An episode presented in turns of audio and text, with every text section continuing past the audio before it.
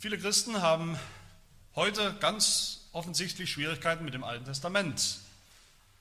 Das lässt sich nicht leugnen.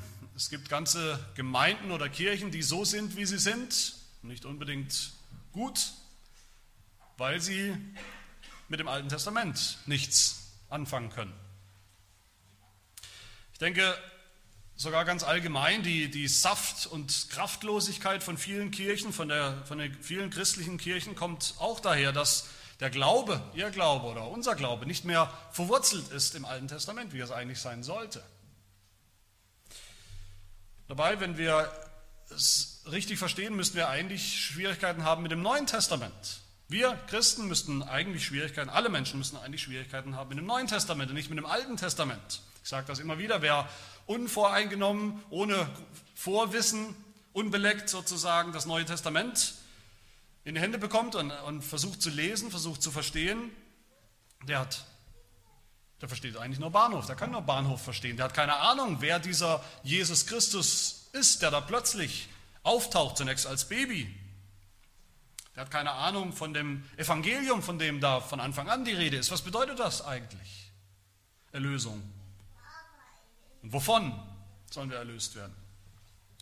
Das Verhältnis vom, vom Alten Testament zum Neuen Testament ist ein bisschen wie Malen nach Zahlen. Ich weiß nicht, wer das noch kennt. Früher war das mal in. Äh, die Kinder, die Jugendlichen früher, die hatten das gerne, Malen nach Zahlen. Da hat man also so ein Malbuch bekommen oder so ein Malbogen. Da war also nur mit schwarzen Linien, schwarz auf weiß, die Umrisse von irgendeinem Bild oder irgendeinem Tier manchmal auch sehr detaillierte Bilder eingezeichnet und dazwischen waren immer kleine Nummern. Jede Nummer war eine Farbe. Und da hat man eine Farbpalette bekommen und musste dann das Bild nach und nach ausmalen mit den Farben. Und plötzlich ist da ein richtig schönes Bild mit Details entstanden, dass man so sicherlich nicht so fein gemalt hätte und dass man vorher auch nicht ganz erahnen konnte von der, von der Vorlage.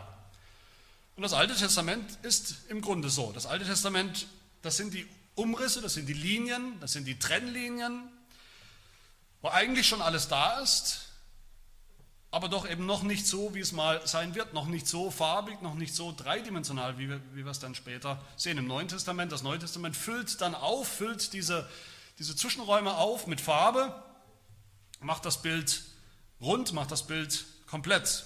Wer das Alte Testament nicht kennt, mit diesen Linien, der kennt nur sozusagen den Farbklecks des Neuen Testaments ohne Form und das macht da keinen Sinn. Das macht keinen Sinn. Das kann man nicht verstehen. Das ergibt kein richtiges Bild. Das gilt für den ganzen christlichen Glauben. Alles, was wir, was uns ausmacht als Christen heute, alles muss im Alten Testament verwurzelt sein und findet da seinen, seinen Anfang. Aber das gilt ganz besonders für die Sakramente, für die Taufe und das Abendmahl oder das Herrnmahl. Das Mahl des Herrn, das wir ja heute auch wieder miteinander feiern wollen. Wenn wir uns selber fragen, was bedeutet das eigentlich, das Abendmahl? Oder wenn uns jemand fragt, jemand anders fragt, oder wenn uns unsere Kinder fragen, dann springen wir oft direkt sozusagen ins kalte Wasser und versuchen das zu erklären, ohne Altes Testament, als bräuchten wir kein Altes Testament dafür. Und dann wundern wir uns irgendwann, dass uns das Herrn mal erstens vielleicht gar nicht mehr so viel bedeutet dass uns die Dramatik, die eigentliche Dramatik und Bedeutung, die tiefe Bedeutung verloren gegangen ist. Und dann zweitens natürlich, dass wir es nicht mehr richtig verstehen. Und das eine bedingt natürlich das andere. Was man nicht richtig versteht, das ist einem auch nicht viel wert, bedeutet einem auch nicht viel.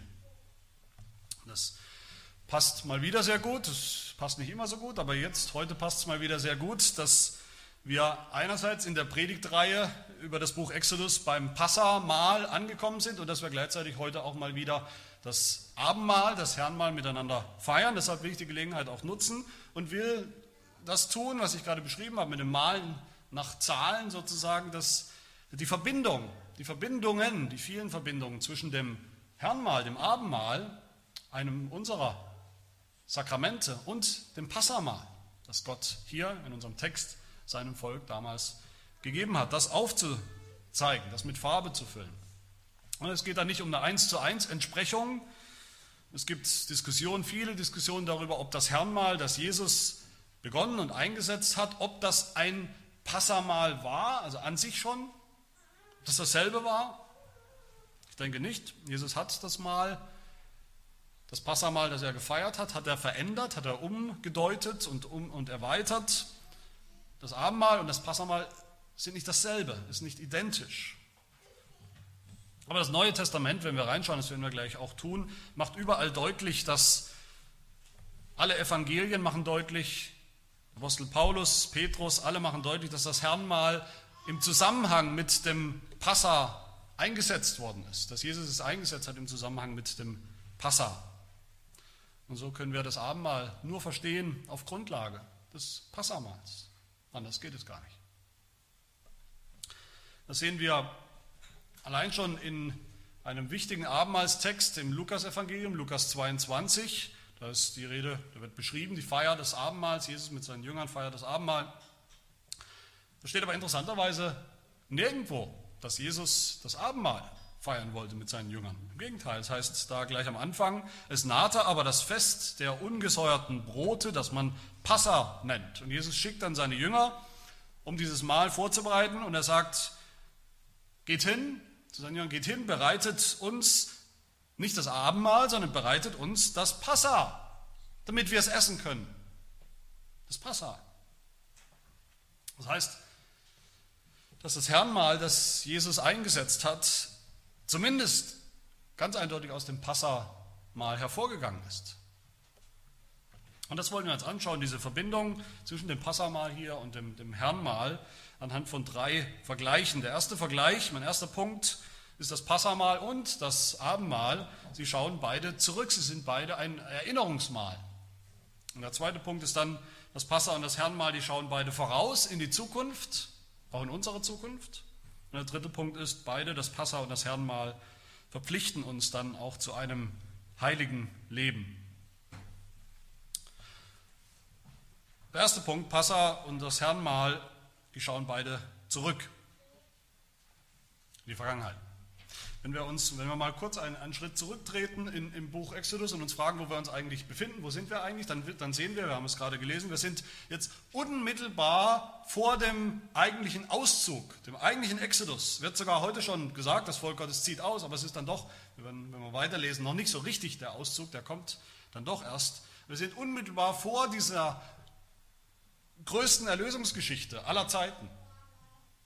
Die Geschichte, wie das Volk Gottes nach 430 Jahren endlich befreit wird aus der Sklaverei, aus der Unterdrückung unter vielleicht einem der, der bösesten, ruchlosesten Herrschern und Diktatoren des Altertums, dem Pharao, indem Gott durch diese Plagen den Pharao bezwingt und die, die Götter, die Götzen der Ägypter entmachtet und vernichtet die Geschichte, wie Gott sein Volk befreit, um es jetzt in, in das versprochene, das verheißene Land zu führen. Der Exodus, dieser Exodus ist das, das zentrale Ereignis, Heilsereignis im Alten Testament. Und mittendrin finden wir was? Ein Mahl, ein, ein Essen, ein Abendessen. Neun Plagen lang hat sich der Pharao verstockt, verhärtet, widersetzt dem Willen Gottes bis zur zehnten Plage, bis zur Tötung der Erstgeborenen in Ägypten, in dieser katastrophalen Plage, wo Gott durch Ägypten geht, durch die Straßenzüge, durch die Häuser, an den Häusern vorbeigeht und, und eigenhändig die erstgeborenen Kinder, Babys der Ägypter eins nach dem anderen tötet, weil sie alle auf die falschen Götter gesetzt haben, weil sie alle Feinde Gottes sind, Handlanger des Pharaos, Handlanger des Teufels. Und mittendrin in dieser Plage sagt Gott auch zu seinem eigenen Volk, Ihr seid nicht fein raus. Das ist nicht so, als würde euch die Plage nichts angehen, die zehnte Plage oder alle anderen Plagen. Ihr seid nicht einfach außen vor. Diese letzte Plage, sagt Gott, sie bedroht auch euer Leben. Sie bedroht das Leben von allen Sündern. Aber Gott sagt zu seinem Volk, ich will euch retten aus dieser Plage. Ich will euch retten. Und wie? Durch ein Mahl, ein Essen, ein Abendessen. Kapitel 12, Vers 3. Jeder Hausvater nehme sich ein Lamm, ein bisschen wie bei Dr. Oetker, man nehme ein Lamm. Das ist das Rezept zur Erlösung, man nehme ein Lamm. Dieses Fleisch, dieses Lamm sollt ihr in der Nacht essen, in der ich komme, in der ich die Erstgeburt töten werde. Mitten in dieser Plage. Ihr sollt ein Mahl halten, damit ich euch verschone, damit ich schonend an euch vorübergehe. Das ist die Bedeutung von Passa. Und dieses Mal sagt Gott, wir haben das gelesen, das ist nicht eine einmalige Sache, das mache ich einmal, dann seid ihr erlöst. Dieses Mal soll zu einer festen Institution werden beim Volk Gottes. Als eine ewige Ordnung, Kapitel 12, Vers 14 und 17. Als eine Satzung, die dir und deinen Kindern auf ewig gilt, Vers 24. Oder Kapitel 13, Vers 5, du sollst diesen Dienst bewahren auf ewig. Immer wieder, regelmäßig, dieses Mal. Das Passa soll im Kalender vom Volk Gottes vorkommen, im Kalender des Volkes Gottes eine, eine feste Größe sein, eine zentrale Stelle einnehmen. Und wenn wir jetzt mal, das war das Alte Testament, wenn wir jetzt mal im Neuen Testament einen, einen Schritt zurücktreten in der Geschichte, in der Erlösungsgeschichte, die das Neue Testament erzählt von Jesus Christus, der gekommen ist, um sein Volk zu erlösen aus seiner Knechtschaft, seiner Sklaverei unter der Sünde und hinauszuführen in die Freiheit, in das verheißene Land. Auch da finden wir, wenn wir, wie gesagt, einen Schritt zurückgehen, vielleicht etwas überraschend für unseren Geschmack, vielleicht macht das zunächst mal keinen Sinn. Auch da finden wir mittendrin, auf der Schwelle zum Heil, auf der Schwelle, Jesu Schwelle zum Kreuz, finden wir was? Ein Mahl, ein Abendessen. Und auch dieses Mal, das, das Mal des Herrn, das Jesus mit seinen Jüngern gefeiert hat, ist gerade keine einmalige Sache. Auch das soll eine feste Institution sein. Fest verankert im Kalender der Gemeinde für alle Zeiten, im Kalender der Kirche. Regelmäßig. Und das ist im Grunde ist das schon die allererste Parallele zwischen dem Passa und dem Abendmahl, dem Herrnmahl. In der ganzen Geschichte Gottes. Von Anfang bis zum Ende steht ein Mahl im Mittelpunkt. Und was die Bedeutung dieses Mahls? Das Passa ist ein Erinnerungsmahl, das haben wir gelesen, steht es wörtlich in Kapitel 13, Vers 9. Es soll dir wie ein Zeichen sein in deiner Hand und ein Erinnerungszeichen vor deinen Augen, damit das Gesetz des Herrn in deinem Munde sei, damit du es nicht vergesst, weil der Herr dich mit mächtiger Hand aus Ägypten herausgeführt hat. Also Gott sagt, zu seinem Volk hier, der, der Exodus, dieser Auszug, diese Erlösung, diese Rettung, die jetzt kurz bevorsteht, die ist so wichtig, so zentral in allem, was ich vorhabe, was ich tun werde, so heilsnotwendig, dass ihr sie niemals vergessen dürft, auch nicht in 500 Jahren, in 1000, in 2000 Jahren.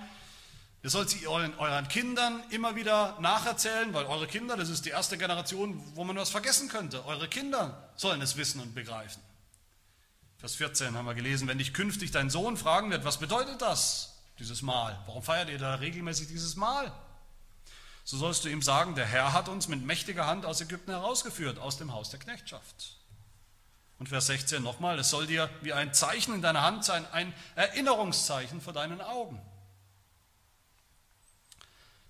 Noch bevor das Volk Gottes ausgezogen ist, es steht bevor, noch bevor Gott sein Volk durch das Meer führt, in die Freiheit führt, in das verheißene Land führt, setzt Gott dieses Erinnerungsmahl ein, damit bloß niemand im Volk Gottes vergisst, was Gott getan hat, wenn er es denn dann getan hat. Und so ist dann auch, wenn man das sieht und begriffen hat, überhaupt kein Zufall, wenn unser Herr Jesus Christus im Neuen Testament wenn er sich mit seinen Jüngern an den Tisch sitzt, setzt, kurz vor seinem eigenen Exodus, vor seinem Heilswerk, wenn er das Mahl feiert mit seinen Jüngern, und was sagt er zu ihnen? Dieses Mahl ist was? Was ist es für ein Mahl? Es ist ein Gedächtnismahl, ein Erinnerungsmahl. In den Einsetzungsworten aus dem ersten Gründerbrief, wo Paulus beschreibt, wie das Abendmahl angefangen hat, Kapitel 11, da lesen wir, wir werden es nachher wieder hören, diese Worte, nehmt, esst, spricht Jesus, das ist mein Leib, der für euch gebrochen wird, dies tut zu meinem Gedächtnis. Nicht um Jesus auf die Sprünge zu helfen, sein Gedächtnis, zu unserer Erinnerung ist damit gemeint. Desgleichen auch den Kelch nach dem Mahl, in dem er sprach, dieser Kelch ist der neue Bund in meinem Blut, dies tut, so oft er ihn trinkt, zu meinem Gedächtnis, zu eurer Erinnerung damit ihr nichts vergesst von dem Heil, das ich vollbracht habe. Und Lukas 22 genauso, das tut zu meinem Gedächtnis. Das Herrenmahl, das Abendmahl ist genauso ein Erinnerungszeichen, ein Gedächtnismahl, wie das Passa.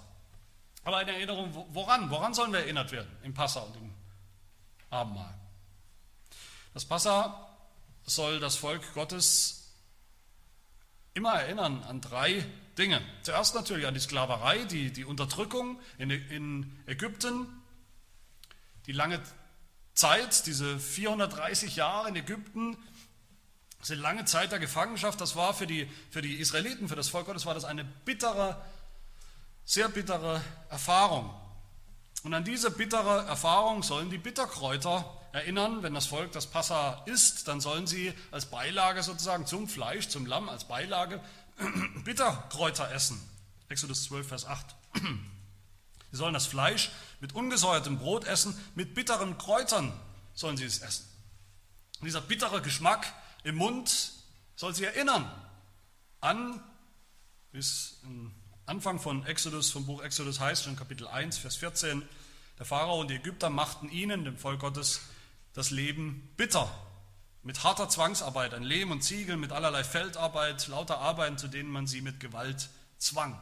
Es war eine bittere Erfahrung, es ist kein Zufall, dass auch das Essen dieses Mahls mit Bitterkeit zu tun hat. Es erinnert sie, soll sie erinnern an die Bitterkeit der Sklaverei, an die Bitterkeit mit diesem bösen Pharao zu tun zu haben, die Bitterkeit nicht frei zu sein, sondern gefangen zu sein, obwohl man Volk Gottes ist. Und wir haben gesehen, wie die Sklaverei in Ägypten dann auch ein Bild war für die, für die Gefangenschaft, die eigene Gefangenschaft unter die Sünde, unter den Teufel, nicht nur den Pharao, sondern den Teufel selbst. Die Gefangenschaft, in, der sich, in die sich das Volk Gottes damals selbst gebracht hat, durch ihre Sünde, durch ihren Ungehorsam. Das Volk Israel sollte sich im Passa auch daran erinnern, an die bittere Erfahrung ihres früheren Lebens als Sünder, eines Lebens ohne Gott, wo sie sich selbst der Sünde hingegeben haben, der Sünde ausgeliefert haben, als ihrem Herrscher, ihrem Sklaventreiber. So bitter soll die Erfahrung, die Erinnerung daran sein, dass dieser Nachgeschmack, der bittere Nachgeschmack von diesen Kräutern in ihrem Mund soll so bitter sein, dass sie niemals vergessen und dass sie sich niemals wieder sehnen nach diesem früheren Leben, niemals danach sehnen, zurückzukehren nach Ägypten, um wieder so zu leben wie da, wie alle anderen leben, wie die ganze Welt lebt. Das Passamal sollte dann das Volk Gottes zweitens erinnern, natürlich an die Plagen, an die Plagen, die sie überlebt haben. Diese zehn schrecklichen Plagen, in denen der, der, der allmächtige Gott gerichtet hat, die bösen Ägypter gerichtet hat und ihre Götter getötet hat als Beweis seiner Macht und seiner Gerechtigkeit. Und im Volk Gottes, das Volk Gottes soll sich erinnern, dass sie selber diese Plagen auch verdient haben, verdient hätten. Diese Plagen sind Plagen des Gerichts, des Gerichts Gottes über Sünder. Und so sollte sich das Volk daran erinnern, dass sie das erste Passa, das erste Passamal, von dem hier die Rede ist, das allererste, der gegessen haben, wie gesagt, mitten in den Plagen, mitten in der letzten Plage, als um sie herum noch das Gericht Gottes tobt und die Ägypter noch trauern über die Leichen, über die toten Erstgeborenen. Auch daran soll das Volk Gottes sich erinnern durch das Passa. Und das Dritte, das Passa soll die Israeliten daran erinnern, dass sie diesen Plagen, diesem Gericht Gottes nur entkommen konnten durch ein Opfer. Im Mittelpunkt des Passas steht ja ein Opfer. Der Tod eines Tieres, eines Opfertieres, eines Lammes. Nicht, weil das Tier irgendwas verbrochen hat, weil das Tier irgendetwas falsch gemacht hat. Im Gegenteil, deshalb ist es ja auch ein Lamm, das sprichwörtliche Unschuldslamm. Ein Lamm sollte geopfert werden, das selbst nichts dafür kann. Ein Lamm ohne Makel, haben wir gehört. Ein vollkommenes Lamm, an dem nichts, nichts verkehrt ist, das man nicht sowieso schlachten muss. Und kein Knochen soll ihm zerbrochen werden, diesem Lamm, haben wir gelesen. Ein Lamm als Ersatz, als Opfer, stellvertretend für sie, für das Volk. Ein Sündenbock steht im Mittelpunkt des Passas.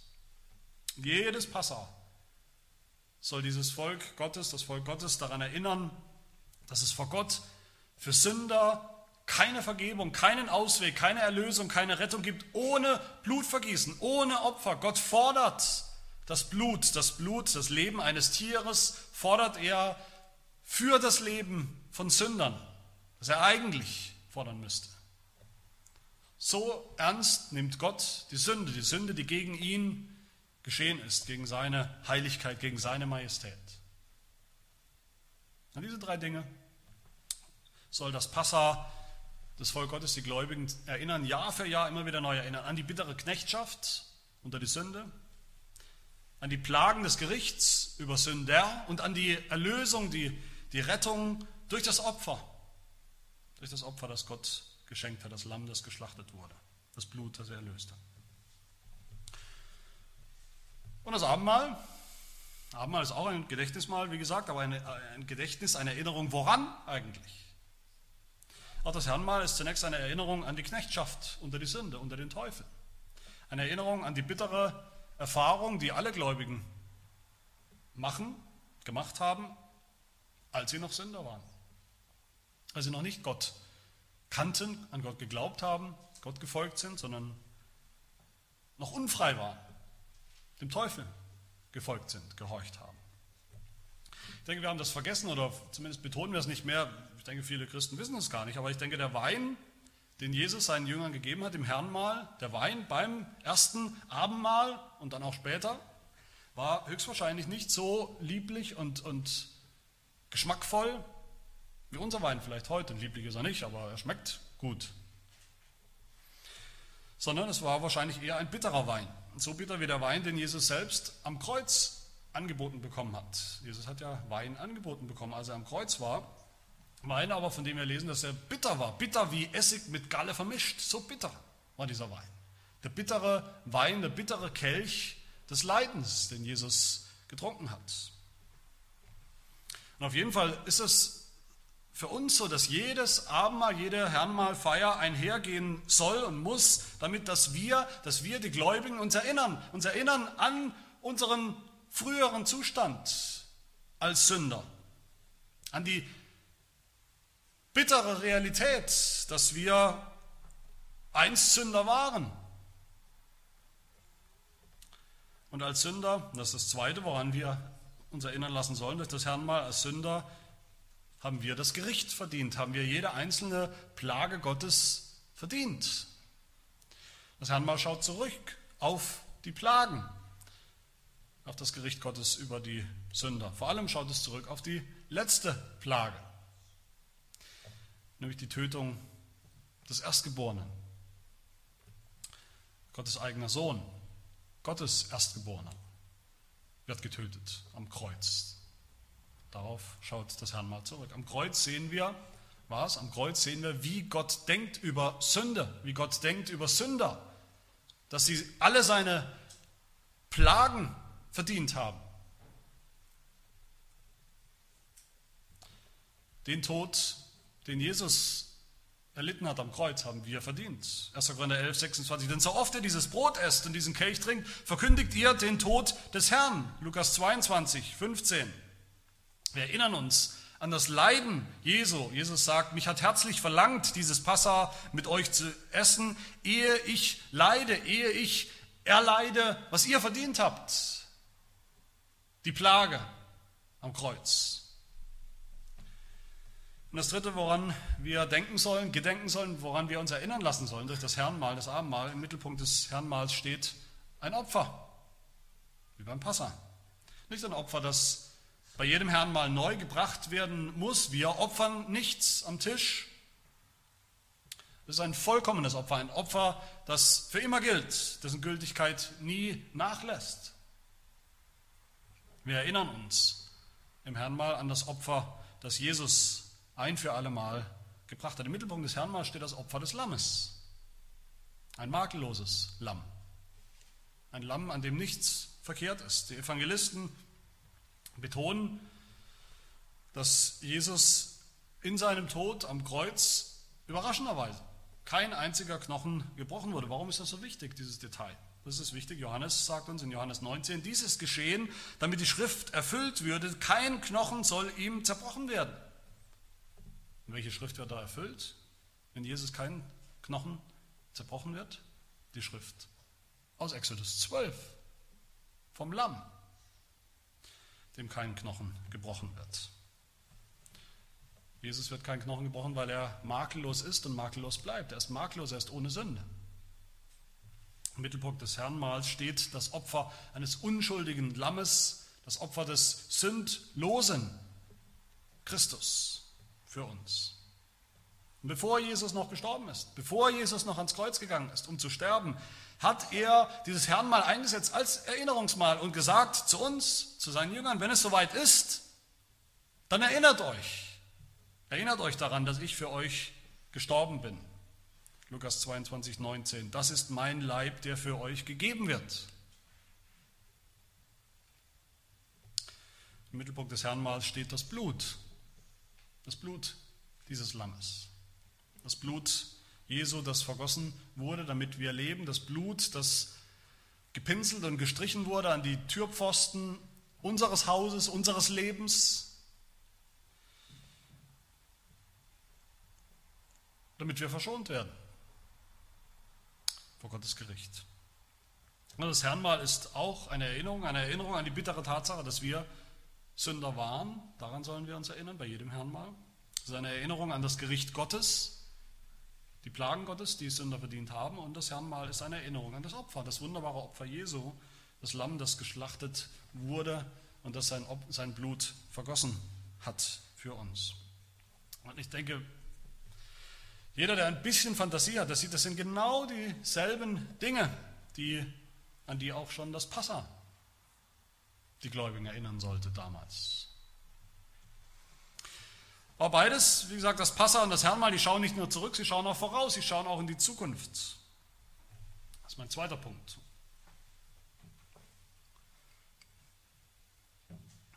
Wo sehen wir das beim Passa? Wie, sollen, wie, hat, wie sollte das Volk Gottes dieses Passa essen? Was lesen wir? Exodus 12, Vers 11. So sollte er es aber essen, eure Lenden umgürtet mit, mit, dem, mit den Kleidern, eure Schuhe an euren Füßen und eure Stäbe in euren Händen und in Eile sollte er es essen. Es ist das Passa des Herrn. Warum eigentlich so eilig? Warum sollten sie so eilig dieses Mal essen? Möglichst schnell essen und zack, fertig. Einerseits natürlich, weil es nur ein kleines Zeitfenster gab, jetzt nach dieser katastrophalen zehnten Plage, wo der Pharao sozusagen demoralisiert war und, und, und völlig in Schockstarre, ein kleines Zeitfenster, wo das Volk Gottes jetzt abhauen und fliehen konnte. Aber andererseits ist diese Eile, in der das Passa gefeiert werden soll, in die, diese, diese Hast und Eile, auch ein Zeichen dafür, dass Gottes Erlösung jetzt schnell kommt. Ist schnell, jetzt geht es los. Der Exodus kommt jetzt, der Auszug aus Ägypten, das haben wir gehört. Gott will es jetzt tun. Der Durchzug durchs Meer, der Einzug in das versprochene, das verheißene Land. Jetzt geht es endlich los. Ich habe keine Zeit, da lange rumzumachen. Das Passamal war von Anfang an auch verbunden mit diesem Blick nach vorne. Nicht mehr zurück in die negative Erfahrung der Sklaverei, sondern nach vorne. Der Blick auf das, was kommt. Die Erwartung, dass Gott jetzt endlich wahrmachen wird, was er immer schon versprochen hat. Dass er jetzt endlich sein Volk befreien wird und erlösen wird, dass er jetzt endlich sein Volk dahin führen wird, wo sie in Frieden, in Ruhe ihm dienen können. Im verheißenen Land. Das Passa war verbunden von Anfang an mit einer Erwartung, mit einer endzeitlichen Erwartung, dass jetzt die letzten Tage angebrochen sind. Und dass Gott jetzt alle seine Versprechen einlösen und erfüllen wird. Das Passa war natürlich auch eine, echte Mahlzeit. Da hat man wirklich gegessen, wurde wirklich satt. Eine nahrhafte Mahlzeit, aber Gott sagt von vornherein, das ist nur eine, eine Wegzehrung. Exodus 12, Vers 10, ihr sollt nichts von dieser Mahlzeit übrig lassen bis zum anderen Morgen. Wenn aber etwas davon übrig bleibt bis zum Morgen, so sollt ihr es mit Feuer verbrennen. Das ist wie später das Manna, das Gott gibt, dieses Brot aus dem Himmel, das auch für, für die Pilger, für das Volk Gottes nur eine Wegzehrung ist, das nicht aufbewahrt werden soll. So ist es auch hier beim Passa. Das ist eine Wegzehrung für die Wanderung, für die Pilgerschaft hin zum verheißenen Land, in die Zukunft. Passa schaut voraus auf die volle Erlösung, die endgültige Erfüllung von allen Verheißungen Gottes. Schaut voraus auf das Land, auf das Reich Gottes. Und das Herrnmal, das Herrnmal hat genau denselben Blick nach vorne in die Zukunft. Natürlich hat das Herrnmal den Blick in die Zukunft, sozusagen in die nächsten Stunden auch gehabt, in die unmittelbare Zukunft, also in die Ereignisse, die jetzt kamen, auf, auf den Tod Jesu hin, der ja unmittelbar bevorstand, am, am Kreuz, am nächsten Tag. So gesehen gab es auch eine Eile, eine Eile, dieses Mal zu essen, dieses Mal noch schnell zu essen, Jesus mit seinen Jüngern, bevor es zu spät ist, bevor Jesus dann stirbt und weg ist.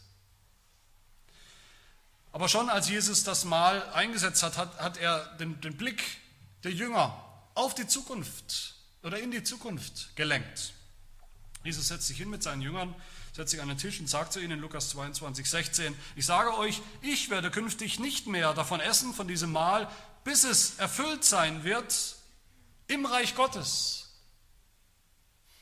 Und beim Wein sagt er, ich werde nicht mehr von dem Gewächs des Weinstocks trinken, bis das Reich Gottes gekommen ist. Das heißt, das Herrnmal schaut voraus auf das Kommen des Reiches. Was ist das Kommen des Reiches Gottes, dass es kommt? Es ist nichts anderes als die Erfüllung der Verheißung des Landes im Alten Testament, die Gott seinem Volk gegeben hat. Das verheißene Land ist das Reich Gottes. Das Passau schaut voraus auf das, auf das verheißene Land und, und, und das Herrnmal schaut voraus auf das Kommen des Reiches Gottes. 1. Korinther 11, 26, das Herrnmal schaut voraus auf Jesu Kommen. Denn so oft er dieses Brot esst und diesen Kelch trinkt, verkündigt ihr den Tod des Herrn, bis er kommt. In Zukunft, bis Jesus wiederkommt und damit sein Reich kommt in Vollendung, in der ganzen Schönheit und Herrlichkeit, auf die wir jetzt noch warten. Und in diesem Reich, in diesem zukünftigen Reich, in diesem Reich, wenn es kommt, wenn es vollendet kommt, mitten in diesem zukünftigen Reich steht auch ein Tisch. Lukas 13 sagt Jesus, und sie werden kommen von Osten und von Westen, von Norden und von Süden und zu Tisch sitzen im Reich Gottes. Alle Gläubigen. Lukas 14, glückselig ist, wer das Brot isst im Reich Gottes, wenn es kommt. Und so finden beide das Passamal und das Abendmahl, das Herrnmahl. Beide finden ihre Erfüllung am Ende im allergrößten Mahl der Bibel, im einen großen Mahl Gottes, der Heilsgeschichte, nämlich im großen Hochzeitsmahl des Lammes, des Passalammes, des Lammes Gottes. Das ist die Erfüllung von allen Mahlzeiten in der Bibel. Offenbarung 3, Vers 20. Wir haben es gehört. Siehe, spricht Jesus, ich stehe vor der Tür und klopfe an. Wenn jemand meine Stimme hört und die Tür öffnet, so werde ich zu ihm hineingehen und das Mahl mit ihm essen und er mit mir in der Zukunft, in der Herrlichkeit, in der Ewigkeit. In Offenbarung 19 am Ende, glückselig sind die, welche zum Hochzeitsmahl des Lammes berufen sind. Wenn wir das so sehen, wenn uns die Augen aufgehen, wie das Passamal im Alten Testament, wie das Herrnmal im Neuen Testament denselben Inhalt haben, also denselben Blick zurück, denselben Blick voraus, ich denke, dann kann uns kaum überraschen, was der Apostel Paulus sagt im 1. Korintherbrief, Kapitel 10. Das Volk Gottes damals beim Passa und das Volk Gottes heute, wir heute beim Herrnmal. Paulus sagt, sie haben alle dieselbe geistliche Speise gegessen und alle denselben geistlichen Trank getrunken, denn sie tranken aus einem geistlichen Felsen, der ihnen folgte. Der Fels aber war Christus. Dieselbe Speise.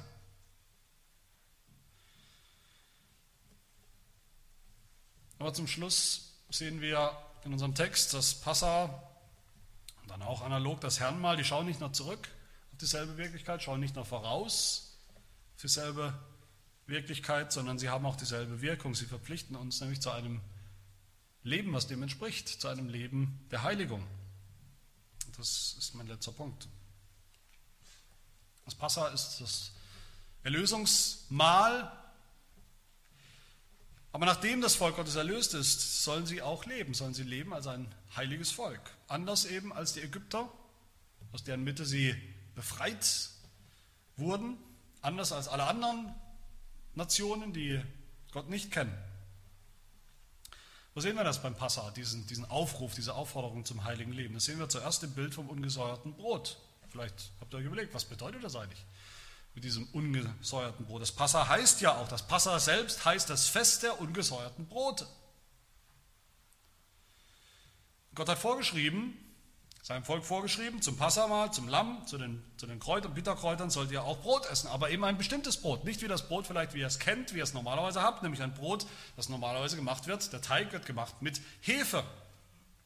Nein, ihr sollt jetzt ein Brot essen, was nicht mit Hefe gemacht ist.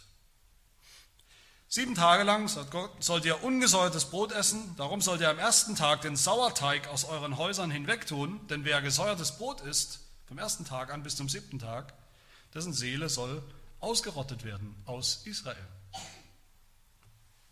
Das hatte einmal einen ganz praktischen Hintergrund natürlich. Das Volk Gottes hatte einfach keine Zeit mehr, hatte keine Zeit mehr, noch schnell, das heißt noch schnell, so schnell war es eben nicht, ein Brot zu backen mit Hefe, mit Sauerteig, das erst gehen muss, mehrere Stunden oder vielleicht über Nacht erst gehen muss. Dafür war keine Zeit mehr.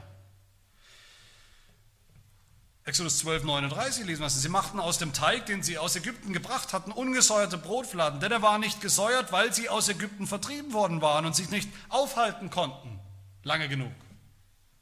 Es war keine Zeit. Aber das ungesäuerte Brot, und das ist, dass das so wichtig war für Gott, das hat auch eine andere, eine noch wichtigere, geistliche Bedeutung. Hefe war, auch im Alten Testament war Hefe schon ein Bild für Sünde. Und umgekehrt kann man sagen, ein Brot ohne Hefe war ein Bild für Reinheit, für Heiligkeit. Ist noch nicht so lange her, vielleicht kennt ihr das auch noch, manche von euch, von den, von den Müttern oder, oder Großmüttern, dass man Brot gebacken hat mit Sauerteig, mit, eben mit Hefe gemachtem Teig und dass man immer ein Stück von dem Sauerteig aufbewahrt hat, um damit wieder das neue, das nächste Brot zu backen. Oder man hat diesen Sauerteig sogar weitergegeben an die Nachbarn oder die Verwandten. Der Sauerteig ist sozusagen gewandert, wurde weitergegeben. Und das soll jetzt aufhören, sagt Gott hier. Gott hat seinem Volk ein neues, reines Brot gegeben, ohne diesen alten Sauerteig, den sie sogar aus Ägypten mitgebracht haben. Gott verpflichtet sein Volk, jetzt anders zu leben, diesen Sauerteig der Sünde wegzutun, wegzulassen. Deshalb sagt er, am ersten Tag sollt ihr den Sauerteig aus euren Häusern hinwegtun, nicht nur aus dem Brot, sondern aus euren Häusern, aus eurem ganzen Gebiet, sagt er. Kein Sauerteig mehr. Und das zweite Bild, die zweite Aufforderung für ein heiliges Leben, das ganz Gott ergeben ist, das finden wir in Kapitel 13 ab Vers 11 wo Gott sein Volk verpflichtet zur Heiligung, zur Hingabe, zur Widmung der Erstgeburt, der erstgeborenen Kinder. Gott spricht da, wenn dich nun der Herr, ab Vers 11, in das Land der Kanaaniter bringt, wie es dir deinen Vätern geschworen hat und es dir gibt, so sollst du alles, was den Mutterschoß als erstes durchbricht, als erstes geboren wird, die erstgeborenen Kinder eben, für den Herrn aussondern, das heißt heiligen, aussondern. Die gehören dem Herrn. Auch jeden ersten Wurf vom Vieh, den du bekommst, alles was männlich ist, soll dem Herrn gehören. Das bedeutet, alles, was Gott seinem Volk schenkt, von den Kindern angefangen, die eine Gabe, ein Geschenk des Herrn sind, über das Vieh, über die Ernte, von allem, was Gott schenkt, soll sein Volk ihm den ersten Teil weihen und widmen und heiligen. Das hat ganz praktisch bedeutet, ich denke, das wissen wir aus dem Alten Testament, dass die erstgeborenen Söhne von, von einer Familie, von einem Ehepaar, die erstgeborene, der erste geborene Sohn wurde ganz besonders geweiht für den Dienst am Tempel, für den Dienst Gottes, für den priesterlichen Dienst. Aber wenn Gott sagt zu seinem Volk, auch schon am Anfang von Kapitel 13, heilige mir alle Erstgeburt, alle erstgeborenen Kinder, heilige mir alle Erstgeburt, dann bedeutet das nicht, dass alle anderen Kinder, alles andere Vieh, unheilig sein soll. Natürlich nicht. Im Gegenteil, die Erstgeburt, wenn sie heilig war, wenn die Erstgeburt heilig war, dann hat sie sozusagen die ganze Familie mitgeheiligt. Wenn der erste Teil der Ernte geheiligt wurde, hat das die ganze Ernte geheiligt. Dass Israel die Erstgeburt seiner Erstgeborenen heiligen sollte, sodass sie dem Herrn dienen, dann bedeutet es im Grunde, dass sie alle, das ganze Volk, dem Herrn dienen soll, als ein heiliges Volk. Dass sie alle, sie gehören alle zu Gott, nicht nur die Erstgeborenen. Ja, wir haben gesehen sogar, dass das ganze Volk Gottes, das ganze Volk Israel von Gott genannt wird, mein erstgeborener Sohn.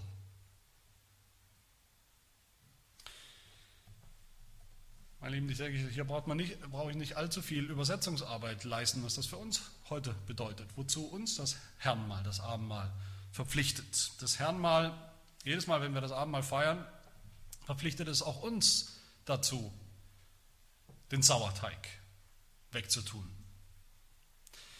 Nicht den Sauerteig aus dem Brot, das wir backen, diese blöde Diskussion, die es gibt unter Christen, ob das Brot, das wir zum Herrnmal benutzen, ob das Sauerteig enthalten darf, Hefe enthalten darf oder nicht, das ist völlig vorbei an dem, worum es eigentlich geht.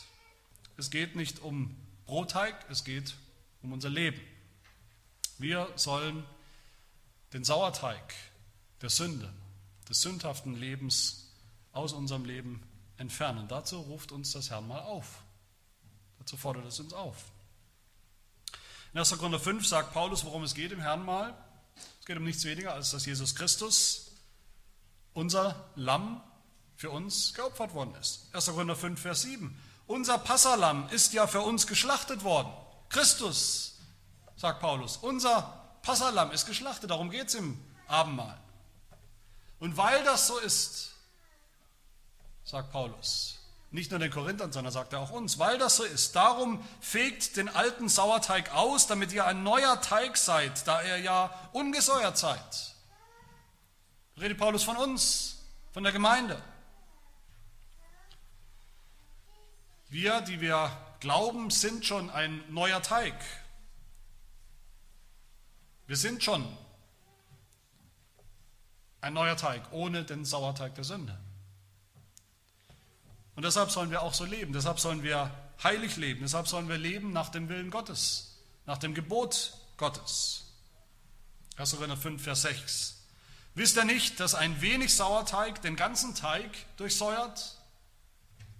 Also ein bisschen Sünde hier, ein bisschen Sünde da, dass man toleriert im Leben als Christ, wir als Gemeinde tolerieren und sagen, ja gut, es ist ja nicht viel, es ist ja nur ein bisschen Sünde, dass dieser, diese Sünde wie ein Sauerteig den ganzen Teig durch, durchdringt, durchgärt, wie das eben die Hefe tut. Sie greift um sich, sie greift um sich, bis sie immer den ganzen Teig durchdringt. So ist die Sünde. Die Sünde kann man nicht eingrenzen auf einen kleinen Teilbereich des Lebens, sagen, ja gut, da habe ich noch Sünde, aber im Rest des Lebens bin ich heilig.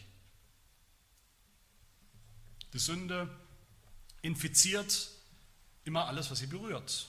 Sie greift um sich. Deshalb lasst uns aufhören mit dem, was so klar und deutlich und eklatant gegen den Willen Gottes, gegen das Gebot Gottes verstößt, wo wir gegen das Gebot Gottes verstoßen in unserem Leben und es wissen. Und es nicht kleinreden und sagen, es ist nur eine kleine Sünde. Vielleicht ein Prozent, 99 Prozent sehen ja ganz gut aus. Das ist Sauerteig, der um sich greift. Und dazu verpflichtet uns das Herrn mal. Liebe Gemeinde, lasst uns das ernst nehmen, wenn wir zum Tisch des Herrn kommen. Lasst uns diese Heiligung ernst nehmen, zu der wir berufen sind, zu der uns das Herrn mal verpflichtet, nicht nur darauf zu schauen, was die Bedingungen sind, damit wir zum Abendmahl können, teilnehmen können, sondern dann auch, wie, uns, wo, wie es dann weitergeht, wozu uns dieses Herrn mal jedes Mal neu verpflichtet, welches Leben wir leben sollen, von Herrnmal zu Herrnmal. Vers 8 aus 1. Korinther 5. Damit will ich schließen mit dem letzten Vers, wo Paulus dann die Konsequenz zieht und sagt, so wollen wir denn nicht mit altem Sauerteig festfeiern, auch nicht mit Sauerteig der Bosheit und Schlechtigkeit, sondern mit ungesäuerten Broten der Lauterkeit und Wahrheit. Sprich mit einem Leben, das Gott gefällt, einem heiligen Leben. Lasst uns das tun. Dazu müssen wir jeden Tag, jeden Tag neu aufräumen. Jeden Tag neu müssen wir die Krümel, die Brocken des Sauerteigs aus unserem Leben, aus unserem Haus, aus unserem Leben entfernen. Jeden Tag neu müssen wir das tun. Nicht einmal. Lasst uns das tun, indem wir unsere Erstgeburt weihen. Gott hat die Erstgeburt der Sünder geschlagen, getötet, hat unsere Erstgeburt gerettet und jetzt soll sie ausgelöst werden. Wie? Indem wir sie hingeben an Gott. Das heißt eben auch hier nicht, dass wir nur unser erstgeborenes Kind, das muss irgendwie Gott dienen, alle anderen nicht. Alle unsere Kinder sollen Gott geweiht sein. Alle unsere Kinder sollen den Glauben verstehen. Alle unsere Kinder sollen, wenn sie fragen, wie es hier heißt im Text, wenn sie fragen, was bedeutet all das, sollen eine Antwort bekommen, die ihnen hilft, dass sie selber in den Glauben hineinwachsen, dass sie selber sich Gott hingeben als Dienst. Aber nicht nur unsere Kinder, sondern wir alle sollen so Gott dienen mit einem heiligen und gehorsamen Leben, als Erstgeborene Gottes, durch den Erstgeborenen Gottes, Jesus Christus. Wenn Jesus der Inhalt des Passa ist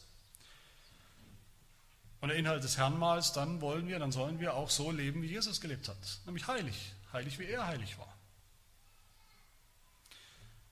Ich könnte mir nicht vorstellen, wie man all das besser sagen wollte oder könnte als in der ersten Frage des Heidelberger Katechismus, die uns sagt, dass wir als, als Sohn Gottes, als Erkaufte, als Erstgeborene Gottes, dass wir Jesus gehören, der uns erlöst hat vom Sauerteig der Sünde und dass wir deshalb auch leben sollen und leben dürfen, wie Gott es will. Was ist, Frage 1, was ist dein einziger Trost im Leben und im Sterben? Antwort, dass ich mit Leib und Seele im Leben und im Sterben nicht mir, sondern meinem getreuen Heiland Jesus Christus gehöre. Heiligung der Erstgeburt. Wir gehören ihm. Er hat mit seinem teuren Blut für alle meine Sünden vollkommen bezahlt und mich aus aller Gewalt des Teufels erlöst. Im Exodus. In der Erlösung. Und er bewahrt mich so, dass ohne den Willen meines Vaters im Himmel kein Haar von meinem Haupt fallen kann, ja, dass mir alles zu meiner Seligkeit dienen muss. Darum macht er mich auch durch seinen Heiligen Geist des ewigen Lebens gewiss und von Herzen willig und bereit, ihm forthin zu leben, gehorsam und heilig. Amen. Wir wollen beten. Herr unser Gott und Vater, wir danken dir für das Zeichen, diese Erinnerungszeichen, die du uns gegeben hast, das Zeichen des Passas, in dem du deinem Volk schon das Evangelium gelehrt hast, vor Augen gestellt hast und für uns das Zeichen des Herrnmahls, in dem wir zurückschauen auf das Opfer deines Sohnes und vorausschauen auf das Kommen des Reiches, auf die Vollendung des Reiches und die Vollendung unseres, unserer Erlösung, unsere Vollendung. Er schenkt uns die Kraft, dass wir uns dir immer wieder neu weihen, hingeben als ein heiliges Volk, als dein erstgeborener Sohn. Also immer wieder neu, jeden Tag neu den Sauerteig der Sünde aus unserem Leben ausräumen, weil wir wissen, dass unsere endgültige Erlösung naht und bevorsteht. Wir freuen uns auf das, was kommt, was bevorsteht, schon bald. Eine Ewigkeit bei dir in, in der Herrlichkeit, bei dir, dem lebendigen Gott. Das bitten wir in Jesu Namen. Amen.